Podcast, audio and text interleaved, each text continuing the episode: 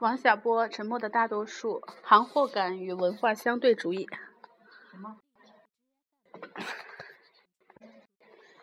行货感与文化相对主义。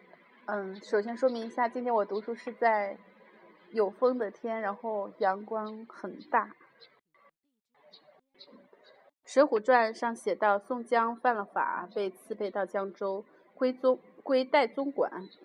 按理他该他该给戴宗些好处，但他就是不给。于是戴宗就要就来要，宋江还是不给他，还问他。我有什么短处在你手里？你凭什么要我的好处？戴宗大怒道：“你还给我，你还敢问我凭什么？你放在我的手里，轻咳嗽都是罪名。你这厮只是俺手里的一个行货，行货是劣等货物。”戴宗说：“宋江是一介降价处理品，而他自己则以货主自居。”我看到这则故事时只有十二岁。从此就有了一种根深蒂固的含货感，这是一种很悲惨的感觉。在我所处的这个东方社会里，没有什么能冲淡我的这种感觉。这种感觉中最悲惨的，并不是自己被降价处理，而是成为货物货物这一不幸的事实。最能说明你是一件货物的事，就是人家拿你干了什么，或对你做任何一种评价，都无需向你解释或征得你的同意。我个人有过这种经历。在我十七岁时，突然就被装上了火车，经长途运输运往云南，身上别了一个标签“屯垦戍边”。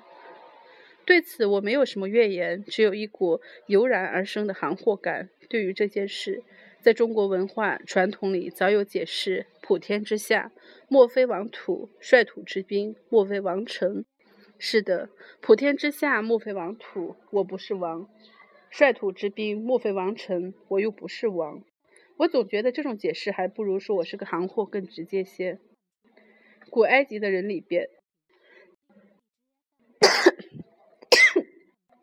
古埃及的人以为地球是圆的，如你所说，这是事实。古希腊的人却以为地是一片一块平板，放在大金鱼的背上，金鱼漂在海边、海里，金鱼背上一仰，就会乱乱蹭。然后就闹地震，这就是不，这就不是事实。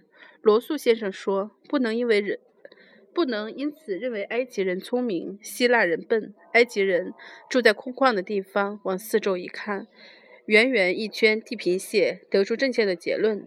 希腊人住在多山多地震的滨海地区，难怪要想到大海。鲸鱼同样是人，生在旷野和生在山区就有不同的见识。假若有人身为行货，见识一定和身为货主大有不同。后一方面的例子有美国独立宣言，这是两百年前一批北美的种植园主起草的文件。照我们这里的标准，通常都是大逆不道的语言。至于前一方的例子，中国的典籍里多的是，从孔孟以降以降。讲的全是行货言论，尤其是和独立宣言对照着读，更是这样。我的这种言论很是不满，打算加以批判，但要有个立脚点。我必须证明自己不是行货，身为货物，批判货主是不对的。这些年来，文化常识。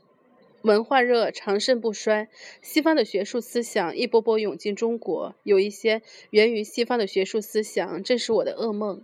这些学术思想里包括文化相对主义、功能学派等等，说什么文化是生活的工具，马林诺夫斯基的功能论，没有一种文化是低等的。文化相对主义这些思想就是我的噩梦。从道理上讲，这些观点是对的，但要是看怎么个用法。遇上歪茬的人，什么好观点都要完蛋。举例来说，江州大牢里的宋江，他生活在一种独特的文化之中，我们可以叫他宋朝的牢狱文化。按照这种文化的定义，他是戴宗手里的行货，他应该给戴宗送好处。他若对戴宗说：“人人生而平等，我也是一个人，凭什么说我是宗货物？”咱们这种文化是有毛病的。戴宗就可以这么说。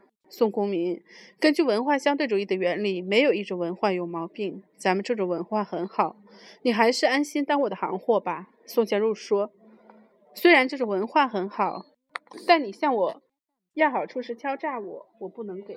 宋宗、代宗又可以说，文化是生活的工具。既然在我们的文化里，你得给我好处，这些是自有它的功能。你还是给了吧。如果不给，我就要按咱这些文化的惯例，用棍子来打你了。你先不要不满意，打你也有打你的功能。这个例子可以说明文化人。人类学的观点经不住代宗的弯曲滥用。实际上，没有一种科学能经得住弯曲滥用。但有一些学者学习西方的科学，就是为了用东方的传统观念来弯曲的。从文化相对主义，就能弯曲出一种我们都是行货的道理来。我们知道，非洲有些地方有对女孩行割礼的习惯，这是对妇女身心的极大的摧残。一些非洲妇女已经起来斗争，反对这种陋习。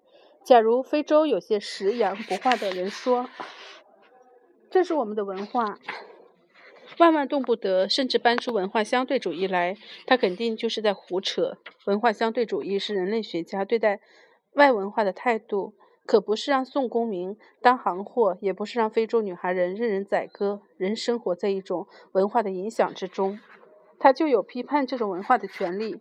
我对自己所在的文化有所批评，就是因为我生活在此地，我在这种文化的影响之下，所以有批判它的权利。